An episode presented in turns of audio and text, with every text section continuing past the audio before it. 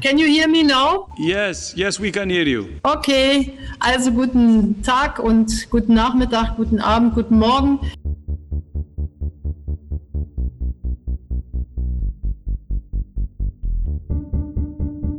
Der Aufhänger für unsere Arbeit, sprich unsere Angebote, ist immer der Fußball.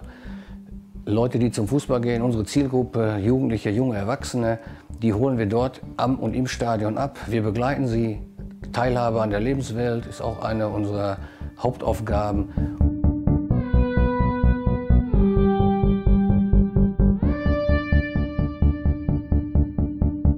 Es ist so, dass mitunter wirklich junge, motivierte Leute hierher kommen, die richtig Bock haben, was zu reißen. Und mitunter ist diese, diese Subkultur Fan oder diese Subkultur Ultra so dermaßen attraktiv und findet so viele Entfaltungsmöglichkeiten. Aber es gibt halt auch viele Grenzen. Erstmal ist es ein Treff für die Fans zum Austausch oder um erstmal Kontakt in die Szene zu bekommen, in die aktive Szene. Das heißt, es treffen sich generationenübergreifend Fußballfans des VfL Bochum vor Ort und können dort ihr soziales Engagement ausleben. Äh, sie können an kulturellen Angeboten teilnehmen, an erlebnispädagogischen Angeboten teilnehmen.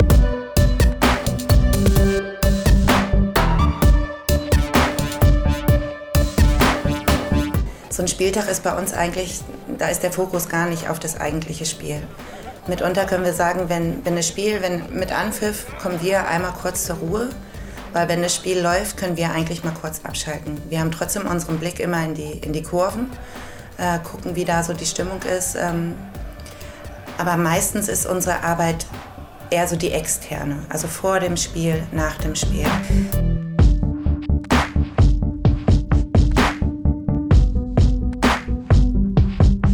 Und letzten Endes muss man natürlich sagen, dass wir so einen gewissen Vertrauensvorsprung auch einfach den, den, den Kids, die bei uns mitfahren, vorstrecken. Und bis jetzt wurden wir da auch noch nie enttäuscht.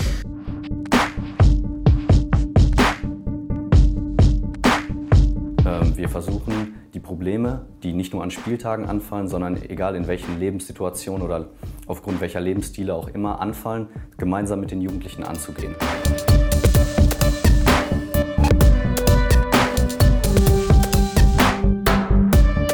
Da haben wir sicherlich schon äh, den einen oder anderen geholfen, da nicht den Weg einzuschlagen, der ihm weiter in Schwierigkeiten bringt, sondern eher den Weg, ähm, wo er sich trotzdem frei entfalten kann und, und vielleicht einfach eine Gewaltorientiertheit in eine Kreativität ummündet und dann einfach ähm, ja, der bessere Weg ist.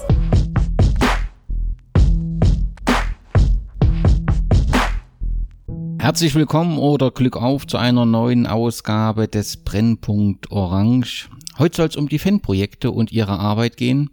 Die Geschichte der sozialen Arbeit mit den Fußballfans ist unmittelbar verbunden mit der Entwicklung der Fanprojekte. Das erste gab es 1981 in Bremen.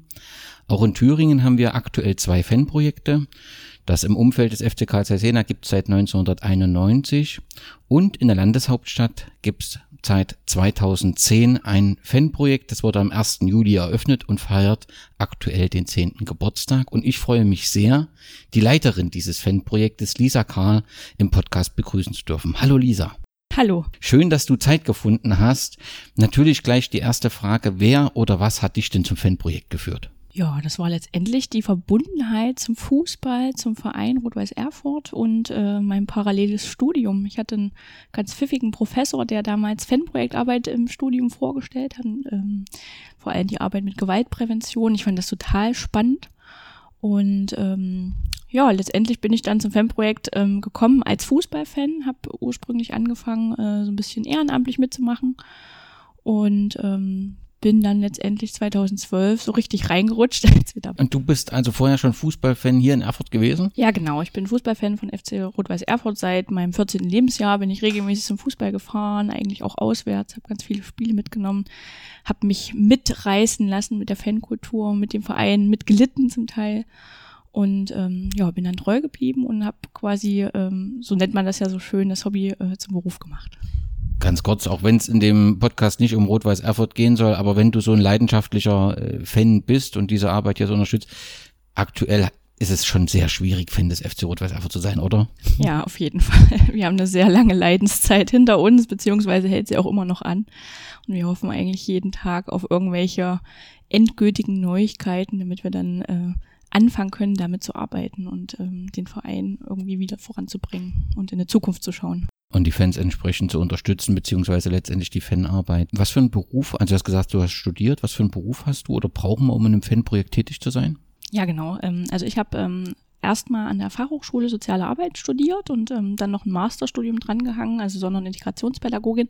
Das braucht man natürlich nicht unbedingt äh, in einem FEM-Projekt äh, arbeiten zu müssen, sondern an sich eine Qualifikation als Sozialpädagoge, Sozialarbeiter oder ähnliches ist da so die Voraussetzung. Wenn man jetzt die Fanarbeit in Deutschland betrachtet, gibt es im Prinzip zwei Säulen. Das ist einmal der Fanbeauftragte, in der Regel im Verein, und man hat als zweite Säule die vereinsunabhängigen Fanprojekte.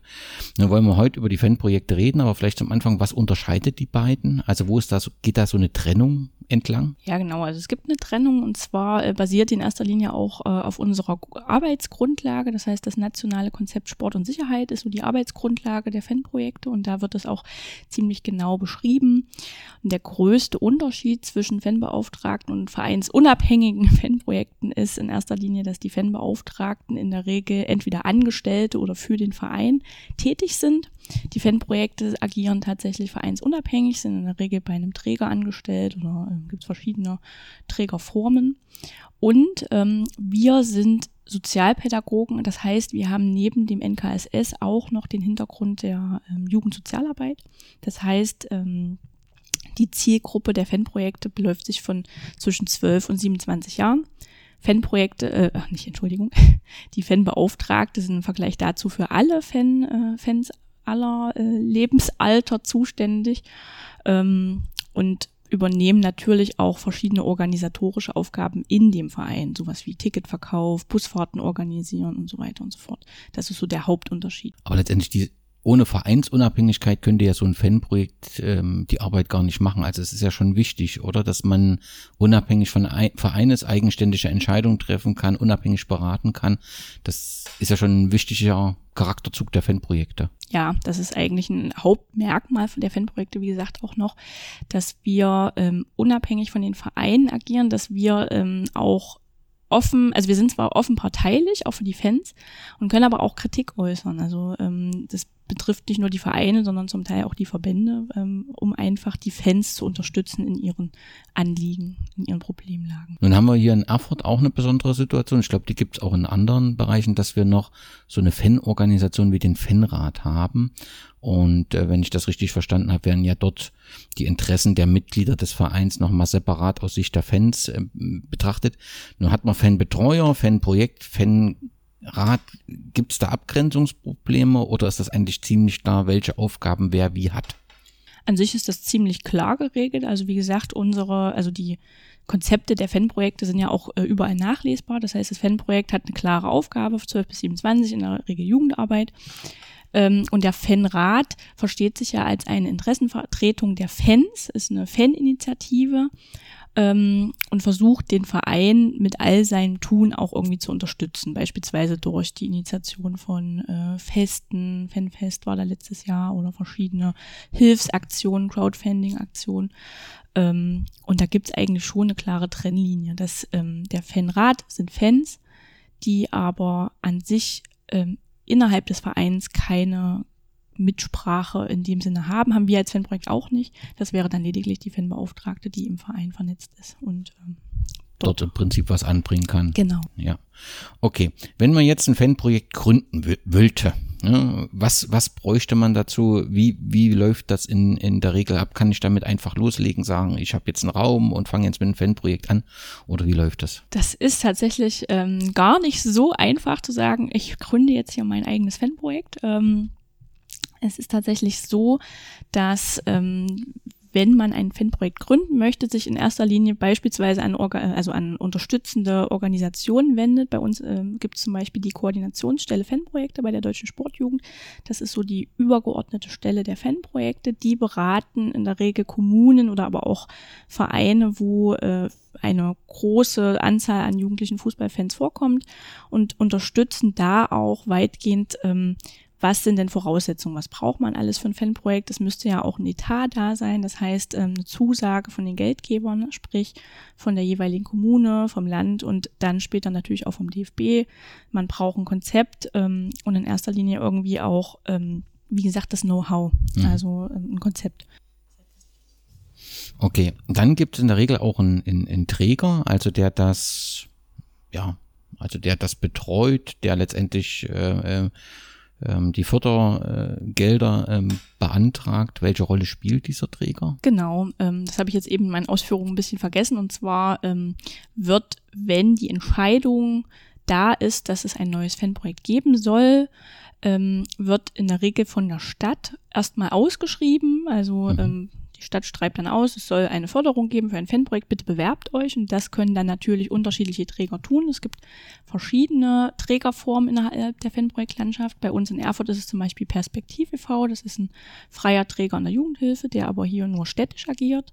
Es gibt aber auch ähm, Trägerformen, beispielsweise, dass Fanprojekte direkt in der Stadt angesiedelt sind. Das war zum Beispiel in Halle der Fall, bevor die äh, mhm. dann kurzzeitig nicht mehr existiert und neu gegründet äh, wurden. Oder es gibt auch Mischformen. Also es gibt zum Beispiel Mischformen von Trägern. Beispielsweise da hat die Caritas ähm, zusammen mit der Stadt oder freie Wohlfahrtsverbände, äh, wie zum Beispiel in Magdeburg, ähm, ist der Träger quasi die Parität an sich. Und ähm, das heißt, das ist ein, der Träger bewirbt sich letztendlich und das Fanprojekt ist ein Projekt des Trägers dann, der entsprechend die Fördergelder ähm, ähm, beantragt und sich dann um alles kümmert und das ist im Prinzip ein Teil der Aufgabe des jeweiligen Trägers dann. Ja, genau. Also der Träger ist im Prinzip für die Organisation zuständig, die Buchhaltung, die Verwaltung, aber die Fachaufsicht liegt äh, auch beim Träger und ähm, der Mittelabruf und ähm, das Berichtswesen obliegt dann in erster Linie dem Träger mit Zusammenarbeit des FEM-Projekts natürlich. Okay, wir haben es jetzt schon mehrfach angesprochen. Das Thema Finanzierung ist ja bei dem Thema FEM-Projekt sehr wichtig und scheint ja auch ähm, ja, also du hast ja mit Halle angesprochen, es gibt ja plötzlich immer mal auch Fanprojekte, die von der Landkarte äh, äh, verschwinden. Glücklicherweise ist in Halle so, dass jetzt wieder ähm, das starten kann. Ähm, wie ist das? Ich habe da mal gelesen, es hat sich von der Drittel- zur Dreierfinanzierung entwickelt. Also wer bezahlt ähm, die Arbeit der Fanprojekte? Wer unterstützt das? Genau, und zwar hat es im, im Jahr 2015, wenn ich mich nicht recht entsinne, ich bin jetzt leider nicht ganz sicher, ähm, hat sich das geändert. Und zwar gab es bis dato eine Drittelfinanzierung. Das heißt, Stadt, in Erfurt zum Beispiel die Stadt Erfurt, das Land Thüringen und der DFB haben zu dem Zeitpunkt jeweils ein Drittel der ähm, Kosten getragen und sich geteilt. Dann wurde letztendlich ja auch das nationale Konzept Sport und Sicherheit wurde fortgeschrieben, erneuert und ein bisschen ähm, modernisiert. Und man hat gemerkt, ja, die Fanprojektarbeit, die jetzt ja seit 30 Jahren äh, sehr gut funktioniert, die muss man weiter fördern. Und deswegen hat sich der DFB entschieden, quasi aus dieser Drittelfinanzierung eine Dreierfinanzierung zu machen. Das heißt, die Stadt übernimmt 25 Prozent, ähm, das Land übernimmt 25 Prozent und der DFB spiegelt diesen Beitrag um 50 Prozent was dann zur Folge hatte, dass der Etat von vielen Fanprojekten ein bisschen erhöht wurde oder halt einfach auch mehr Fanprojekte äh, ins Leben gerufen werden konnten. Ich halte das für eine ganz fantastische Arbeit, was hier an den Fanprojekten geleistet wird und ich finde die, die Zahlen und, und äh, belegen das letztendlich auch. Aber was mir auffällt, ist natürlich, dass es schwerpunktmäßig um ehemalige Bundesliga-Vertreter solche Fanprojekte gibt. Ich glaube, das war ja auch mal eine Zeit lang nur so möglich. Ähm, ganz persönlich würde ich es aber aus, aus eigenen Erfahrungsgründen für wichtig halten, dass eben die Vereine, die eine große Fanszene haben, die eben nicht nur in der Bundesliga spielen, auch dort, dass es Fanprojekte gibt. Wäre das möglich? Genau, und das hat sich ja im Prinzip mit der Fortschreibung des nationalen Konzeptes ähm, so verändert. Also das, die Grundlage oder die Grundfassung des NKSS wurde 1993 ins Leben gerufen. Ja. Das ist ja schon eine ganze Weile her und da stand das quasi auch so mit drin. Man hat dann aber selber erkannt, dass es nicht mehr nur darum gehen kann, ähm, erste, zweite, dritte Liga, sondern ähm, dass es wichtig ist, und so steht es auch im NKSS drin, dass ähm, in den Vereinen, in denen eine große Fanzahl regelmäßig aktiv ist, sinnvoll ist, ein Fanprojekt ähm, einzurichten. Das heißt, unabhängig davon, ich wünsche es euch natürlich, dass äh, der FC Rot-Weiß Erfurt in der Oberliga spielt, aber unabhängig davon, wo er starten würde. Grundsätzlich, wenn die Stadt sagt, wir wollen das, ähm, kann es ein Fanprojekt auch geben, auch hier in Erfurt dann in der Oberliga oder theoretisch, es könnte auch in anderen Regionen, Thüringen, wo es eben ein Fan-Klientel, eine Fangruppe gibt, da könnte überall eins eingerichtet werden, wenn sich jemand findet, der das im Prinzip sich drum kümmert und sich da engagiert. Genau, also grundsätzlich, wenn die Finanzierungsbereitschaft da ist und auch ein Konzept steht und ähm, das argumentativ durchgeht bei allen Fördermittelgebern, also das ist ja tatsächlich immer so ein bisschen die Schwierigkeit heutzutage, dann kann das Liga unabhängig auch ähm, sein, beispielsweise in der Oberliga oder vielleicht in der ähm, Verbandsliga. In der Verbandsliga, ähm, ja, genau. Ja, ähm, es gibt, du hast gesagt, die Dreierfinanzierung Stadt, Land und DFB. Gibt es auch, dass äh, manchmal noch weitere Partner hinzukommen, die das mitfinanzieren und mit unterstützen? So Sponsoren, ich weiß nicht, ob der Begriff da richtig ist. Ja, genau. Also das ist durchaus Mittel, äh, durchaus ein legitimes Mittel, dass man sich dann einfach Zusatzfinanzierungen holt. Beispielsweise im Fanprojekt Jena ist das ja auch so, dass die sich durch Köstritzer meiner Meinung nach oder ähm, ich weiß nicht, nee, Stadtwerke Jena, genau, Entschuldigung. äh, ähm, die haben auf jeden Fall auch noch eine Zusatzfinanzierung, äh, beispielsweise, die haben ja einen laufenden Betrieb am Fan, äh, am Spieltag. Ähm, da kann man sich einfach noch Zusatz Förderungen holen. Aber die Grundfinanzierung, um ein Fanprojekt zu etablieren, ist in erster Linie Stadtland und DFB und das muss erstmal gesichert sein. Klar.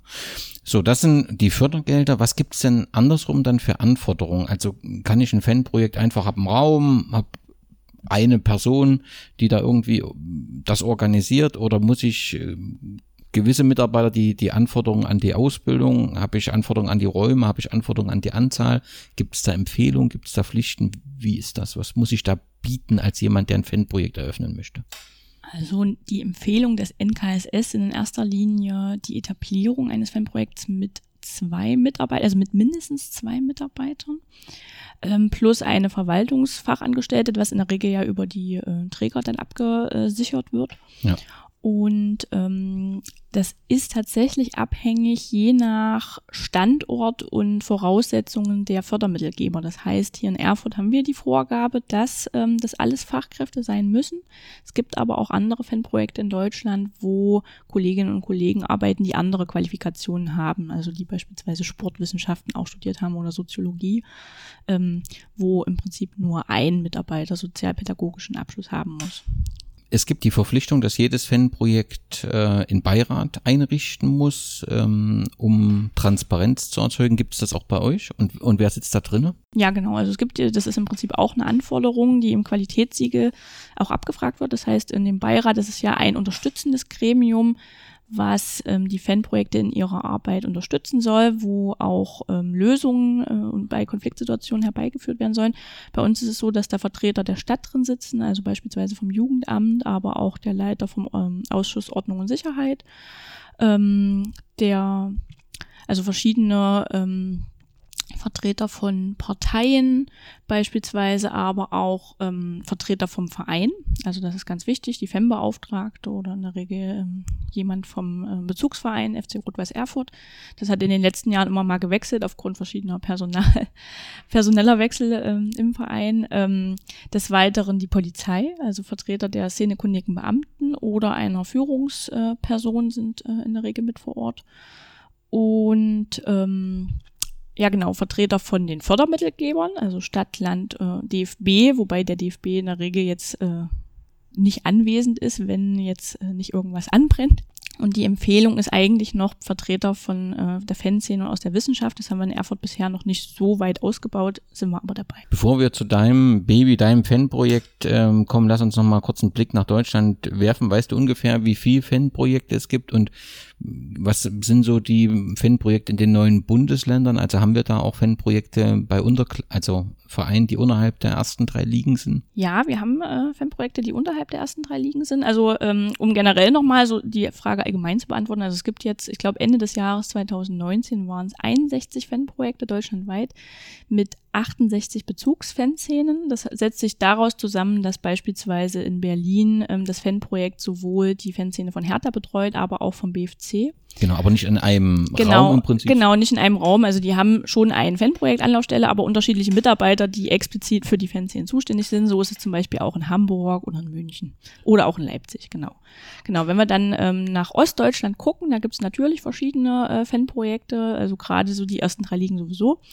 Aber unterhalb dieser gibt es zum Beispiel Fanprojekt jetzt ganz frisch wieder abgestiegen, Fanprojekt Chemnitz oder in Plauen zum Beispiel. Das ist ähm, ein Fanprojekt, was in der Oberliga ist.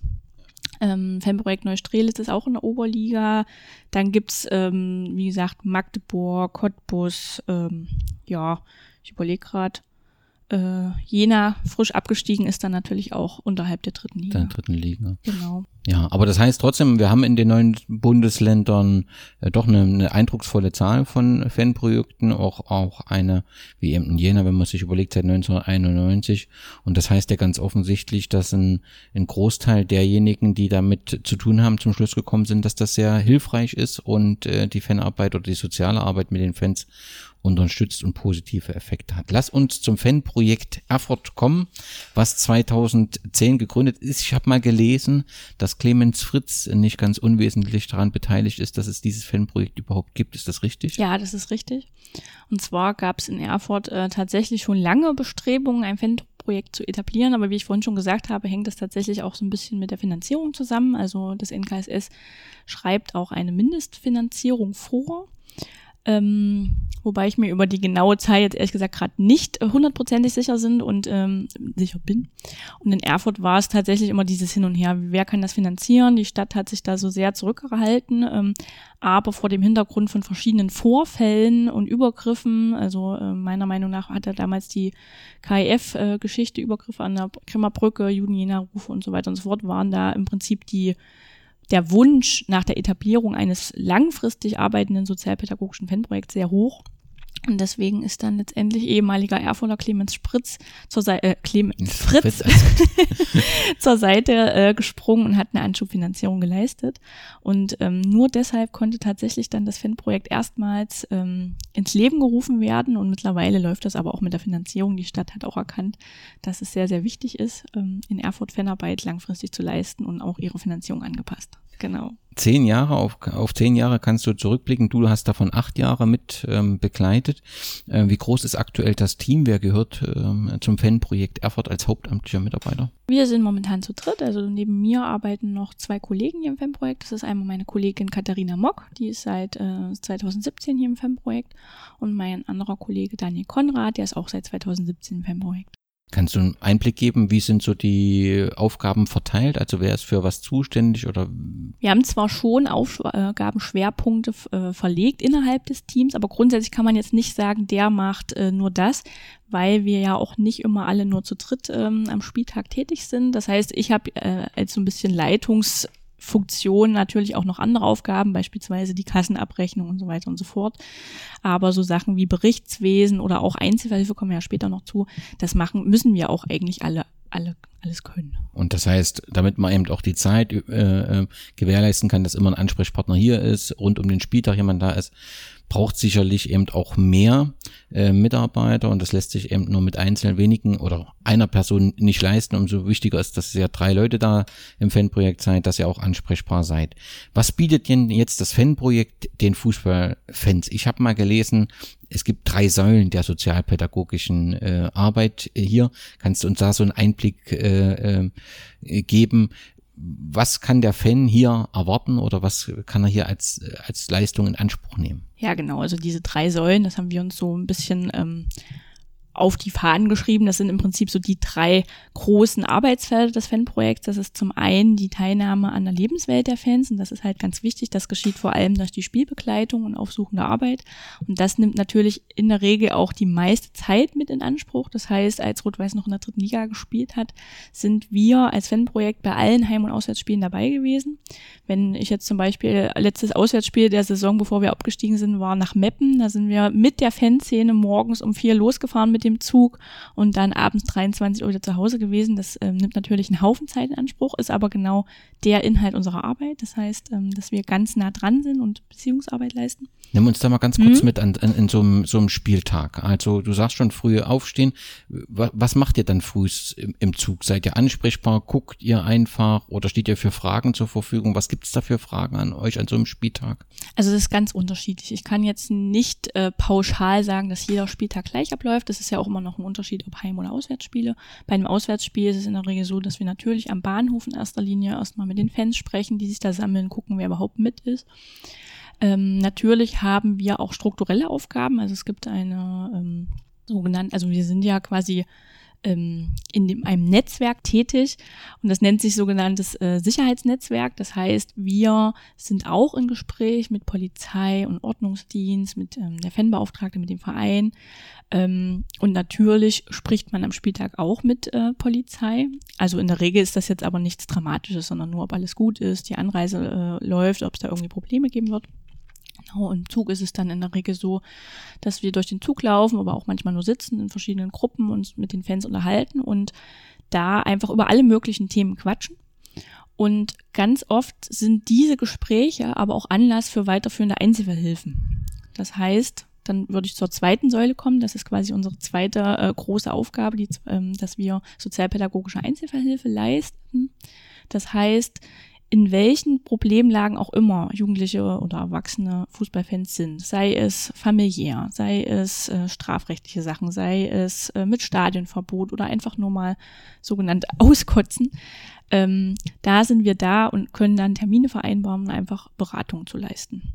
Also das heißt, ich kann, also entweder merkt ihr das im Gespräch, dass es hier ähm, Probleme gibt und versucht da den Gesprächsleitfaden aufzunehmen oder ich kann im Prinzip direkt in euer Fanprojekt, also ihr habt einen Raum, wo ihr ansprechbar seid, das ist auch bekannt über eure Facebook- und Internetseite, kann dann im Prinzip zu euch kommen und sagen, passt mal auf, ich habe hier ein Problem. Genau, das ist einfach in der Regel so die Möglichkeit.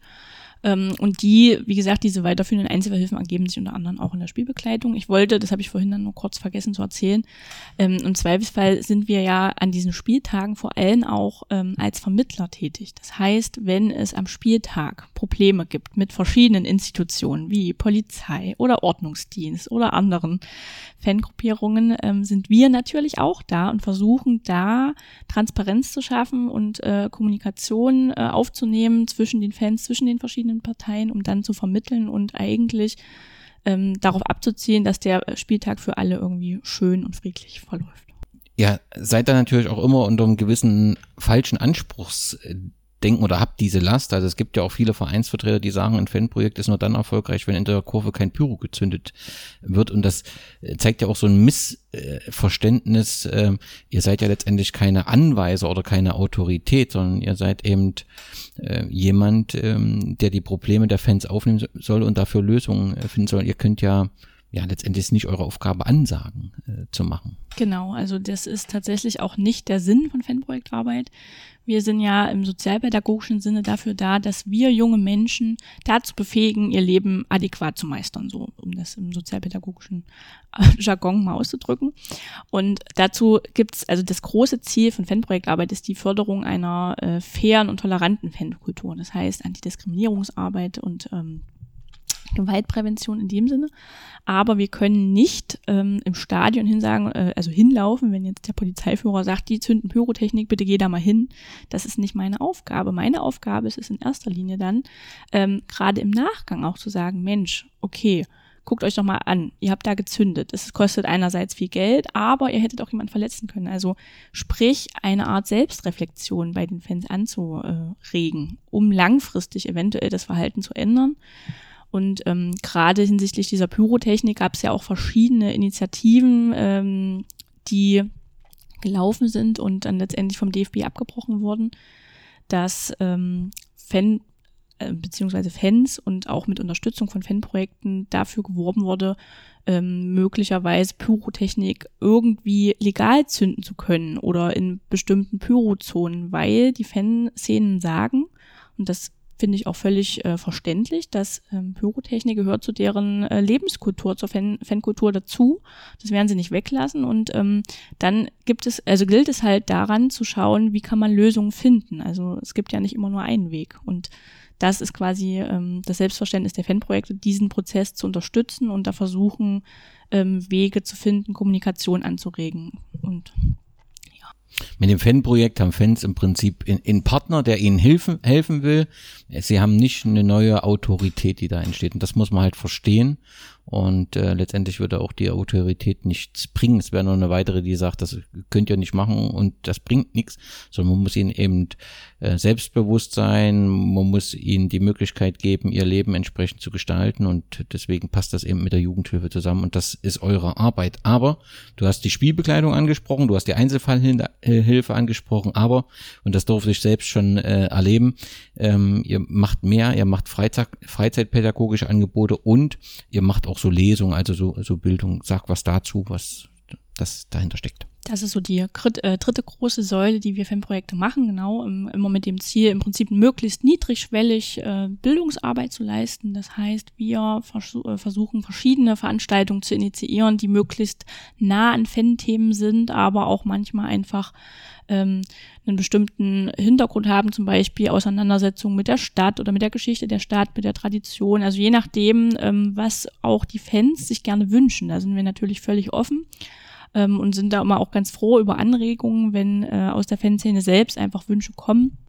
Das heißt, wir machen auch ähm, Gedenkstättenfahrten. Wir sind schon mal ein paar Mal in Auschwitz gewesen. Wir haben eine Zusammenarbeit mit dem äh, Erinnerungsort Topf und Söhne. Ähm, wir veranstalten Lesungen in Kooperation mit der Volkshochschule, aber eben auch einfach ganz normale Freizeitangebote, wie zum Beispiel eine wöchentliche Fußball-AG oder zum Beispiel Fußballturniere oder einfach jetzt stehen die Sommerferien vor der Tür, dass wir verschiedene Angebote machen. Wir gehen mal ins Freibad mit äh, jungen Fußballfans oder wir gehen Kanu fahren oder oder oder. Also ganz äh, flexibel und frei. Kannst du dich an eine Veranstaltung, an eine Lesung oder irgendwas aus dieser Reihe ähm, erinnern, was, was dich besonders beeindruckt hat, wo du sagst, das ähm, war toll, dass wir das gemacht haben? Ja, und zwar ist es jetzt gerade ganz frisch, Anfang diesen Jahres gewesen, das war noch vor Corona, und zwar ähm, haben wir eine Lesung veranstaltet mit Jennifer Tege. Die hat aus ihrer Biografie gelesen, Ammon, mein Großvater hätte mich erschossen. Und das hat sich daraus ergeben, dass wir ja schon zwei äh, in Auschwitz gewesen sind mit ähm, Jugendlichen und jungen Fußballfans. Und in Auschwitz ist ja auch diese, also gibt's ja, also gibt's ja einen unmittelbaren Zusammenhang auch mit Erfurt, weil die Öfen von Auschwitz haben ja, äh, wurden ja bei Topf und Söhne hergestellt und in dem Zusammenhang ähm, gibt es ja dann auch noch den Film Schindlers Liste. Und ähm, da haben wir dann gedacht, Mensch, wenn es hier so einen Zusammenhang gibt, dann laden wir Jennifer Teger ein. Die ist dann auch im Januar nach Erfurt gekommen und hat ähm, in den Räumlichkeiten von Topf und Söhne aus ihrer Biografie gelesen, wie sie quasi entdeckt hat, dass Amon Goeth ähm, ihr Großvater ähm, ist und die hat vor über 100 Personen da gelesen. Und das war tatsächlich für mich ein Moment, wo ich irgendwie Gänsehaut hatte, weil, ähm, also es waren wirklich, ein, also das Publikum war sehr querbeet, also vom 19-Jährigen über den äh, 60-Jährigen querbeet, die dort äh, sich eingefunden haben und ähm, dieser sehr eindrücklichen und emotionalen Lesung gelauscht haben. Gibt es andersrum einen Moment, wo der wenig Gänsehaut erzeugt hat, sondern eher frustriert hat, wo du sagst, ähm, da hast du mal gezweifelt, ob sich das alles überhaupt lohnt, diese Arbeit? Ja, gab es auch Momente. Also gerade, ich habe ja gesagt, es gibt drei Säulen der Fanarbeit und gerade wenn man ähm, innerhalb der Spielbekleidung versucht zu vermitteln und dann aber einfach die Fronten und die Feindbilder so verhärtet sind und es zu einer Eskalation kommt und ähm, Polizei dann in Gewahrsam nahm und Pfefferspray und so weiter und so fort. Und da frage ich mich dann auch manchmal, okay, ähm, bringt das hier alles was? Aber meistens kann ich mich dann wieder ganz gut fangen und denke, ja, langfristig bringt es tatsächlich was. Und auch wenn wir nur, äh, also soziale Arbeit ist ja sowieso immer recht schwer messbar. Das ist ähm, immer das große Problem. Aber langfristig gesehen, wenn ich überlege, wie viele junge Menschen ich jetzt in diesen acht Jahren be begleitet habe und ähm, so in meinem, deren Weg ich gesehen habe und wo die jetzt gelandet sind, da habe ich dann irgendwie doch immer Mut und denke, ja, auch wenn es manchmal irgendwie eskaliert oder ähm, dann viele Anzeigen da resultieren, aber meistens ist es ja dann trotzdem irgendwie schön zu sehen, dass die Leute irgendwie ein selbstständiges, gutes Leben führen. Das klingt doch nach einem guten Fazit nach acht Jahren, aber so der, der Fußballfan muss ja manchmal so ein bisschen traurig sein ich, äh, in dir, weil ich stelle mir das vor, am Stil, Spieltag so Fan ausleben kannst du ja kaum noch, weil du eigentlich kontinuierlich Ansprechpartner für die Kurve und die entsprechenden Probleme bist. Das heißt, vom eigentlichen Spiel wirst du vielleicht kurz die zehn Minuten nach dem Anpfiff, da ist vielleicht erstmal durchatmen, äh, äh, weil alle im Block stehen, aber dann ist doch schon ständig was zu tun für dich, oder? Ja, das stimmt tatsächlich. Also es fehlt mir auch manchmal wirklich, einfach mal in der Kurve zu stehen, so ganz unerkannt ein Bier trinken zu können und vielleicht auch mal mich über den Schiri oder so aufzuregen oder über das vergebene Tor. Ähm, ja, das ist tatsächlich manchmal ein bisschen schade, aber mir macht dieser Job irgendwie auch unheimlich Spaß. Also ich finde es total spannend, mit den verschiedensten Leuten zusammenzukommen, mich auseinanderzusetzen und ähm, da Lösungsmöglichkeiten zu finden, weil die Problemlagen halt auch ganz unterschiedlich sind. Also das kann man tatsächlich gar nicht an einer Hand abzählen, wie unterschiedlich das manchmal ist und ähm, auch so die Zusammenarbeit mit den Akteuren, das finde ich immer super spannend. Also wir haben durch die Fanprojektarbeit auch ganz viel Möglichkeit, uns zu vernetzen, uns auszutauschen, uns weiterzubilden. Ähm, wir halten zum Beispiel im Fanprojekt Erfurt auch ab und zu Vorträge vor den Einhaf äh, Einheiten der Bereitschaftspolizei zusammen mit unserem szenekundigen Beamten, wo wir unsere Arbeit vorstellen. Also was macht ein Fanprojekt, aber auch versuchen vorzustellen, ähm, und darzulegen, was sind denn die Fansichten an so einem Spieltag, weil die Polizei hat ja eine ganz andere Auffassung von Prävention, als wir das als Sozialpädagogen haben und ähm, dieser Austausch, gerade vor den Hundertschaften, das ist immer sehr, sehr spannend, weil wir dann ganz oft mit irgendwelchen Vorurteilen aufräumen müssen. Ähm, ja, aber umso wichtiger, dass ihr das äh, macht. Wie ist denn das Verhältnis äh, von Fanprojekt, Polizei, SKBs kann man das als gut beschreiben. Wenn solche Vorträge möglich sind, scheint das ja zumindest eine gute Grundlage zu haben. Auf einer Arbeitsebene ist das ein völlig äh, professionelles und gutes Verhältnis. Das heißt, wir tauschen uns aus. Aber dann müssen auch die Fans keine Angst haben, dass wir irgendwelche Daten weitergeben, weil das ist ganz wichtig auch nochmal mir zu erwähnen.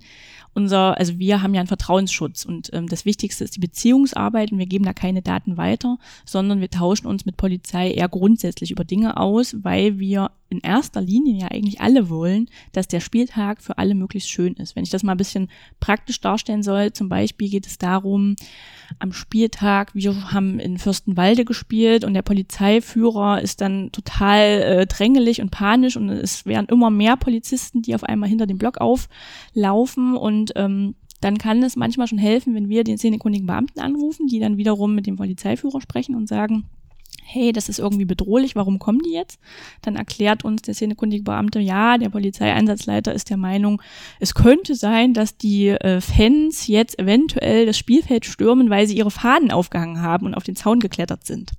Und dann sagen wir, Nein, das ist aber gar nicht so. Das ist ein ganz normaler Ablauf im, ähm, im Leben eines Fans, dass man, wenn man anreist, seine Fahnen aufhängt und natürlich auch manchmal auf den Zaun klettern. Das gefällt, gefällt denen manchmal nicht. Aber so kann man einfach, einfach wenn man transparent ist und Dinge kommuniziert, kann man das dann irgendwie auch klären. Und es hat dann in dem Moment auch funktioniert, weil die Polizei ist dann wieder ein bisschen abgerückt, weil die gesehen haben, nee, es ist wirklich alles entspannt.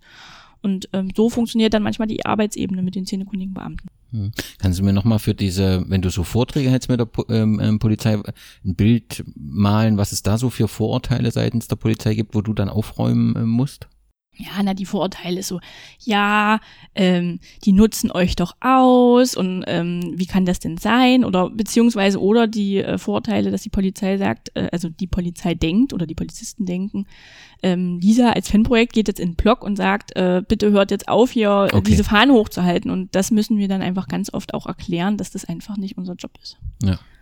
Okay, also Missverständnis über die Arbeit des Fanprojektes, aber sicherlich eben auch die fehlende ähm, ja, die Fansicht, also dass man sich einfach mal raus aus der, aus der Polizeiposition gibt und die andere Sicht, wie wirkt das jetzt, wenn so eine ganze Reihe Polizisten auffährt, obwohl ich nur eine Fahne auf dem aufhängen will, was eigentlich ganz normal zum Anfang dazugehört. Oder zum Beispiel, wenn es wirkt, wenn ich jetzt an einen Bahnhof einfahre und dann einfach eine Polizeieinheit direkt behelmt mit Schlagstock in der Hand vor mir steht, obwohl gar nichts vorgefallen ist.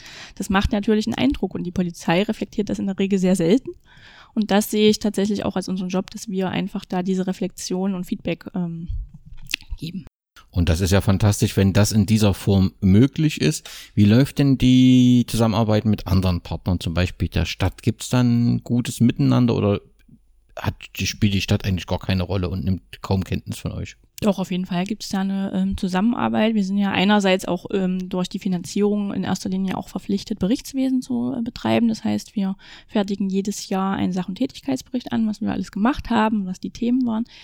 Dieser ähm, Tätigkeitsbericht wird dann natürlich auch an die verschiedenen Ausschüsse weitergeleitet, äh, sodass wir dann einmal jährlich eingeladen werden ähm, im Ausschuss und da dann Rede und Antwort stellen vor den verschiedenen Stadtratsfraktionen. Ähm, mhm.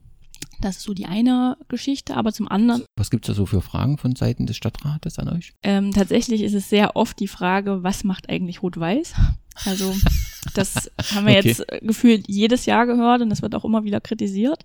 Im Moment kann ich ja sowieso keine befriedigende Antwort geben. Ähm, das ist tatsächlich meistens das größte ähm, Manko, dass es mit Rot-Weiß nicht immer einfach ist. Ähm, also nicht auf der Arbeitsebene, also mit der Fanbeauftragte und mit allen ähm, Menschen und ähm, Posten, die da in der Arbeitsebene, das funktioniert super, aber die Ebene darüber, das hat die letzten Jahre einfach nicht so unheimlich gut funktioniert und das wird auch von der Stadt einfach kritisiert. Ähm, genau, das ist aber auch nur ein Beispiel. Wir sind zum Beispiel sehr gut vernetzt. Wir nehmen regelmäßig an den Teamsitzungen der Streetworker teil, weil wir ja auch, ähm, also wir machen ja offene und aufsuchende Arbeit und ähm, die Streetworker sind ja ähm, stadtweit vernetzt und auch unterwegs und da tauscht man sich einfach aus, was sind gerade Themen, ähm, wo wir auch am Tisch sitzen. Wir sind natürlich auch und dadurch im Jugendamt ein bisschen angegliedert. Genau, das sind so die Beispiele für die Stadt. Natürlich sind wir auch ähm, mit dem Stadtjugendring ähm, in Kontakt, so dass wir auch mitkriegen, was passiert hier in der Stadt, was machen andere Jugendhäuser. Offene Jugendarbeit wird ja auch bei uns im Träger geleistet und ähm, sind da ganz gut im Austausch, wenn es jetzt um verschiedene Projekte oder gemeinsame Aktionen geht. Die Zusammenarbeit mit dem Verein oder Club, das hast du schon so leicht angesprochen. Ich nehme einfach mal mit, es ist in Erfurt nicht ganz einfach, auch durch die schwierige Situation, in der sich der Verein letztendlich immer äh, wieder befindet. Ähm, du hast äh, immer die Zeit gehabt, wo die Insolvenz im Raum stand, jetzt ist die Insolvenz da und selbst da kommt keine wirkliche Ruhe rein. Und so dürfte aktuell, das ist aber glaube ich ein spezieller Fall für das Fanprojekt Erfurt, nicht pauschal für die Fanprojekte, aktuell die Zusammenarbeit fast nicht möglich sein, weil ja niemand da ist, richtig? Ja, das hast du ziemlich gut zusammengefasst. Das ist momentan tatsächlich sehr schwierig. Also wir sind im Austausch mit der Fanbeauftragten und auch mit den Gremien drumherum. Es gibt ja auch jetzt einen Förderverein, die unterstützen wir auch. Ähm, aber faktisch ist es so, dass ähm, außer dem neu gegründeten oder gewählten Präsidium ja aktuell niemand tatsächlich da arbeitet und wir jetzt alle ganz gespannt warten, was passiert. Also werden wir in der Oberliga spielen um dann natürlich den Kontakt zu suchen, weil ähm, wir sind ja das Gremium oder beziehungsweise die Institution, die jetzt seit zehn Jahren tatsächlich hier in, am Standort wirkt. Und wir kennen auch Partner und ähm, wissen so ein bisschen, wie die Fanszene tickt oder generell die Fans ticken, was sie sich wünschen. Und ähm, wir wünschen uns natürlich, dass wir da so ein bisschen mit einbezogen werden in Zukunft. Das ist ja ein enormer Schatz, den der, der Verein eigentlich dort hat, aber er ist sich offensichtlich nicht dessen bewusst. Und das ist aber manchmal so mit Dingen, die man hat. Da merkt man erst zu spät äh, oder wenn sie weg sind, äh, was sie wert waren. Ich hoffe nicht, dass es zu dieser Situation kommt und ich hoffe natürlich, dass gerade auch für den Thüringer Fußball ähm, es hier eine Lösung gibt und ähm, dass es für den Verein äh, weitergeht im Moment, das darf ich als Außenstehender sagen, ist das einfach ein sehr schwieriger Eindruck und macht eure Arbeit sicherlich nicht einfacher. Nun komme ich ähm, aus einer Region, äh, wo es nur kurze Zeit ähm, ein Fanprojekt oder Anfänger eines Fanprojekts gab, dann ist der Fan-Treff auch mal überfallen worden von gegnerischen Fangruppen. Die Tatsache, dass aber die Räume des Fanprojektes von der Polizei mittlerweile auch durchsucht werden, ich glaube, es war in Dresden und in ähm, Duisburg. Nee, nicht Duisburg, Darmstadt. Genau, und in Darmstadt so, das hat dann schon mal aufhorchen lassen und ähm, ist ja auch von der KOS sehr deutlich kritisiert worden, weil natürlich damit das Thema Vertrauen zur Polizei, aber auch die Position des Fanprojektes und das, wo ja die Grundlage der Zusammenarbeit mit Fans auf Vertrauen beruht, natürlich auch angegriffen wird. Also damit steht eigentlich fast alles mit so, einem, mit so einer Durchsuchung des Fanprojekts steht viel in Frage. Macht euch das ähm, Sorgen? diese Entwicklung?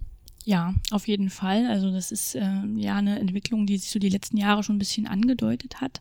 Und ähm, es ist halt auch tatsächlich so eine, also wir arbeiten ja regelmäßig in einem Spannungsfeld. Also das ist uns schon klar, dass wir, wie gesagt, wir versuchen ja die ähm, Bedürfnisse der Fans irgendwie auch zu erfüllen oder beziehungsweise die Fans zu unterstützen. Wir versuchen mit den Vereinen zusammenzuarbeiten, aber dann gibt es ja auch Erwartungen von der Polizei, es gibt Erwartungen von den Verbänden, die ja auch sagen, na Mensch, Fanprojekte macht mal.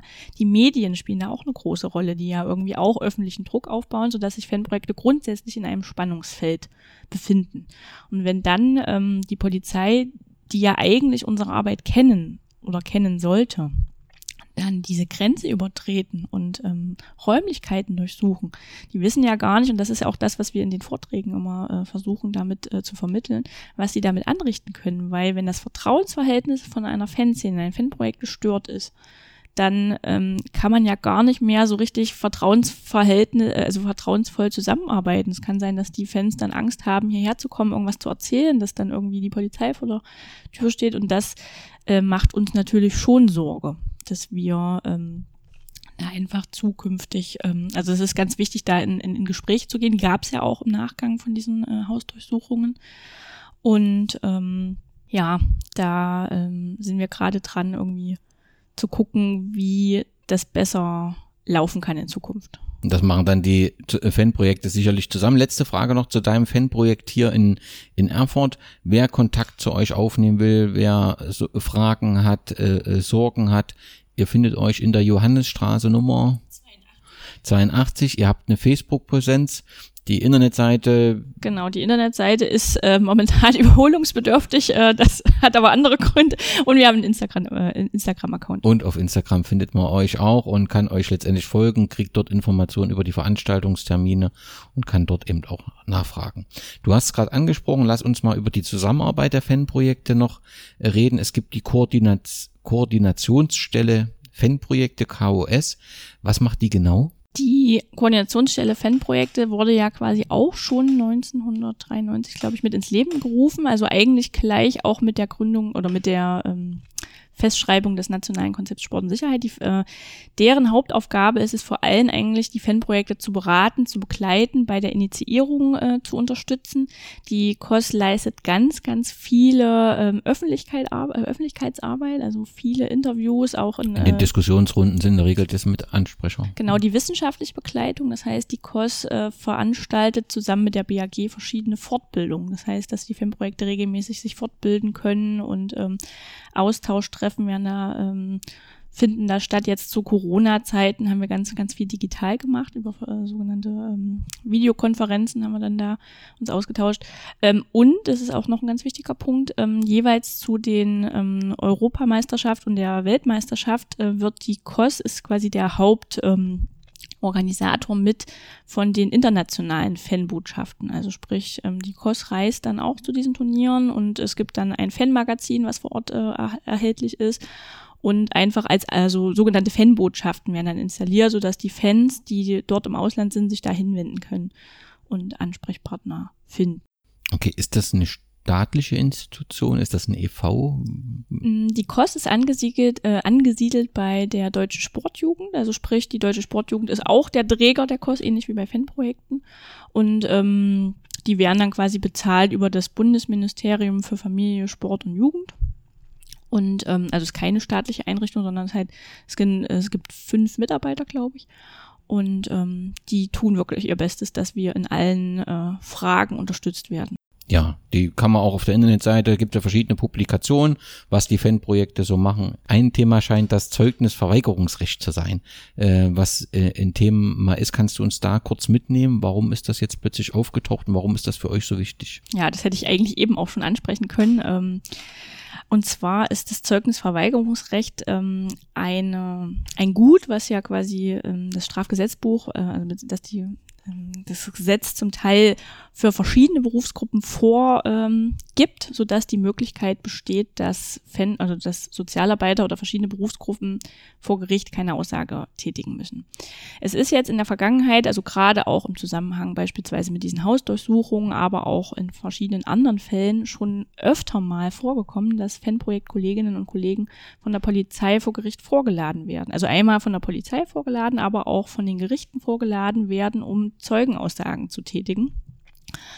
Ähm, was uns Fanprojekte natürlich in eine ganz prekäre Rolle dann bringt, weil ähm, wir werden natürlich nicht per se irgendwelche Menschen schützen. Also wir wollen ja keine Straftaten äh, decken oder so, aber es geht darum, um die Verhältnismäßigkeit. Wenn ein Fanprojektmitarbeiter jetzt eine Zeugenaussage vor Gericht tätigt, dann ist das Vertrauensverhältnis zu der Person oder zu der Fanszene letztendlich nachhaltig gestört.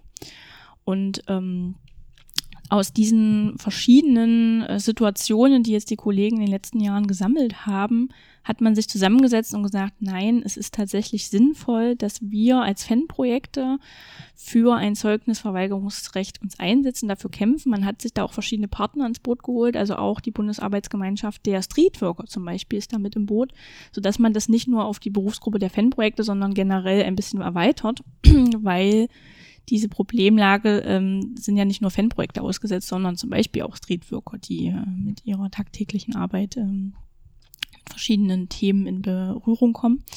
Und ähm, diese Arbeitsgruppe ist jetzt momentan sehr stark dafür, ähm, Unterstützer zu sammeln, also äh, die sind dabei, Unterstützer zu sammeln, um im Zweifelsfall das äh, irgendwann mal zu erwirken, dass ein Zeugnisverweigerungsrecht auch für Fanprojektmitarbeiter oder Sozialpädagogen in aufsuchender Arbeit ähm, vielleicht ähm, etabliert wird, um uns zu schützen. Ja, also jetzt im Prinzip beginnt die politische Arbeit, dass man versucht, Mehrheiten zu finden, um den Gesetzgeber letztendlich dorthin zu bewegen, zu sagen, wir brauchen dort ein Zeugnisverweigerungsrecht, Zeugung, Zeugnisverweigerungsrecht, um unsere Arbeit ordnungsgemäß machen zu können.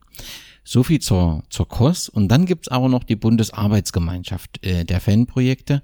Das heißt, wenn ich es richtig verstanden habe, sind dort alle Fanprojekte, die sich austauschen über ihre Arbeit und letztendlich da eine Interessensvertretung gegründet haben, oder? Genau, das ist ein Zusammenschluss aller Fanprojekte in Deutschland. Die gliedert sich in vier äh, Verbünde, also Ost, West, Nord, Süd.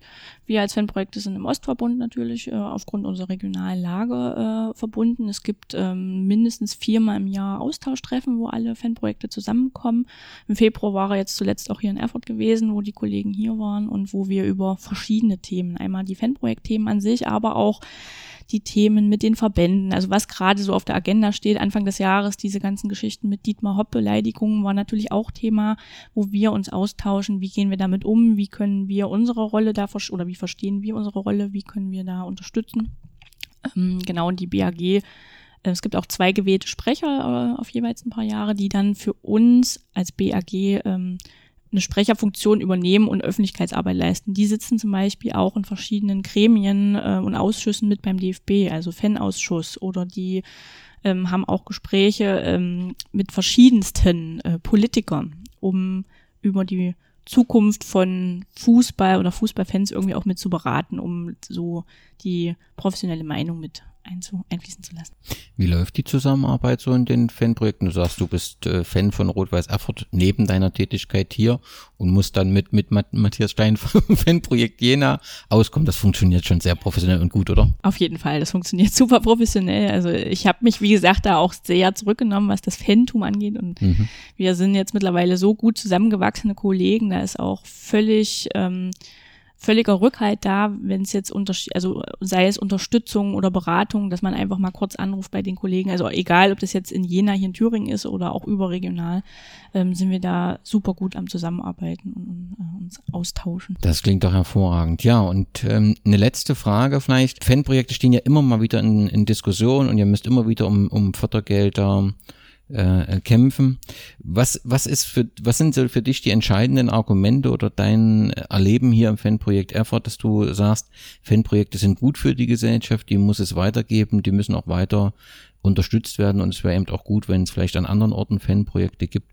Wie würdest du jemand überzeugen, der noch nie was von Fanprojekten gehört hat und das eigentlich auch für alles für Käse hält? Fanprojekte sind deshalb gut für die Gesellschaft, weil sie ja ähm, nicht nur mit ähm, Fußballfans arbeiten, sondern in erster Linie ja auch mit Menschen. Das ist halt immer das ganz das Wichtige, dass wir ja nicht nur den Fußballfan als sich im Fokus haben, sondern den Menschen, der dahinter steht, den Menschen, der in der Ausbildung ist, der gerade Schule macht, dass wir langfristig mit diesen äh, jungen Menschen arbeiten, dass wir Beziehungsarbeit leisten, dass wir sie versuchen ähm, Morale, Moral und verschiedene Werte zu vermitteln, dass wir Antidiskriminierungsarbeit leisten, dass wir als Fanprojekte versuchen ähm, oder die Jugendlichen dabei zu unterstützen, ähm, sich im Leben zurechtzufinden und ähm, auch selbstständig, ähm, also wir versuchen ja auch ähm, die Selbstwirksamkeit von Fans zu fördern. Also wir unterstützen das, dass sich verschiedene Gruppen gründen, dass sich äh, zum Beispiel ein Förderverein gegründet hat. All sowas, was ja nicht nur auf den Fußball übertragbar ist, sondern man lernt ja für die Gesellschaft, also für das gesamte Leben. Und ähm, wie gesagt, die Fußballsubkultur ist eigentlich eine der größten Jugendkulturen, die es überhaupt gibt. Und ähm, die wird es auch immer geben. Und ähm, genau deshalb ist es eigentlich so wichtig, dass Fanprojekte da auch langfristig mit dran sind. Vielleicht die allerletzte Frage. Wenn du drei Wünsche hättest, die in Erfüllung gehen würden, welche Wünsche wären das, um zu sagen, die Fanprojektarbeit äh, kann verbessert werden? Also was, was wären so, was sind so die Hauptproblempunkte, die noch optimiert werden müssen, damit die Fanprojektarbeit noch besser funktionieren kann? Das ist ja, da muss ich ja mal kurz drüber nachdenken ich denke, das Thema Finanzierung ist ja immer ein wichtiges Thema. Ja, genau. Thema. Also das hatte ich jetzt gerade, weil du jetzt gesagt hast, kann verbessert werden. Also es wäre natürlich sinnvoll, wenn eine langfristige Finanzierungssicherheit da wäre. Also momentan beantragen wir ja quasi jährlich die Finanzierung, Weiterfinanzierung. Und das wäre schon schön, wenn man einfach langfristige Planungssicherheit hat, weil ja auch die Vergangenheit gezeigt hat, Fanprojektarbeit, die langfristig irgendwo ist, die funktioniert. Das muss man sich mal vorstellen. Ne? Man hat einen Arbeitsvertrag, in der Regel unbefristet, und ihr müsst jedes Jahr um die Förderung kämpfen. Das ist schon auch hart so emotional irgendwie, weil man ja immer wieder die Frage gestellt bekommt, braucht man euch überhaupt? Genau, also beziehungsweise sind wir ja genauso betroffen, wenn jetzt irgendwie äh, Kürzungen ähm, vonstatten gehen, dann ähm, muss man da tatsächlich so ein bisschen um seinen Job, Job bangen und deswegen wäre das halt so die, der Wunsch für alle Fanprojekte einfach, dass so eine langfristige Finanzierungszusage, das, das wäre schön.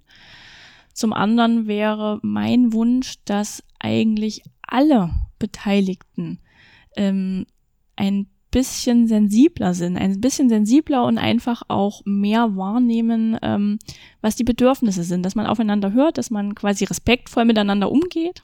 Das wäre wirklich schön. Also ich meine da insbesondere auch die Verbände, diese, also gerade diese Feindbilder, die da aufgebaut werden und dieser Konflikt, der da schwelt. Da wäre es schön, wenn man einen aufeinander zugehen hätte. Ähm, für verschiedene Themen kann man das, glaube ich, übertragen.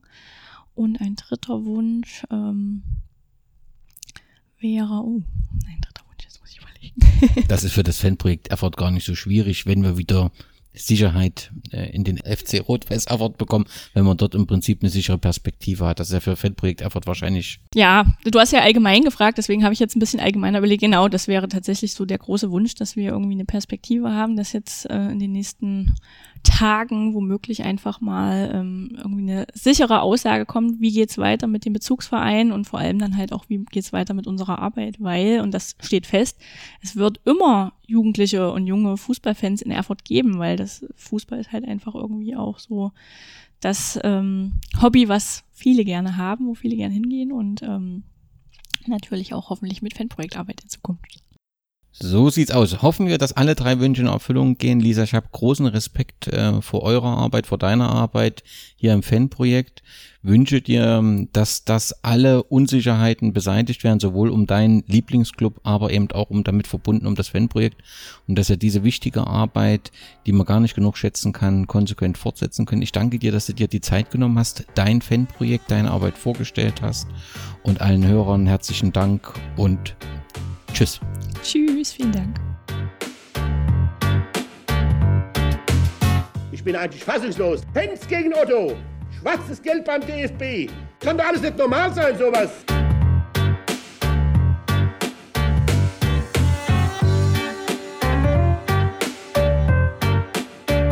Wenn Sie schon, wenn Sie schon Fragen stellen, dann lassen Sie mich das bitte auch auf den Punkt bringen, auf den es äh, auf den's bezogen ist.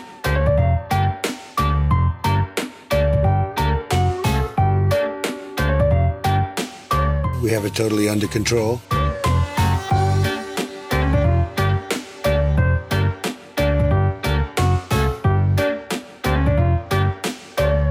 Dann, ähm, ja, dann können wir einpacken. Das ist dann nicht unsere Bundesrepublik Deutschland. Mehr kann ich zu dem Thema jetzt auch nicht sagen.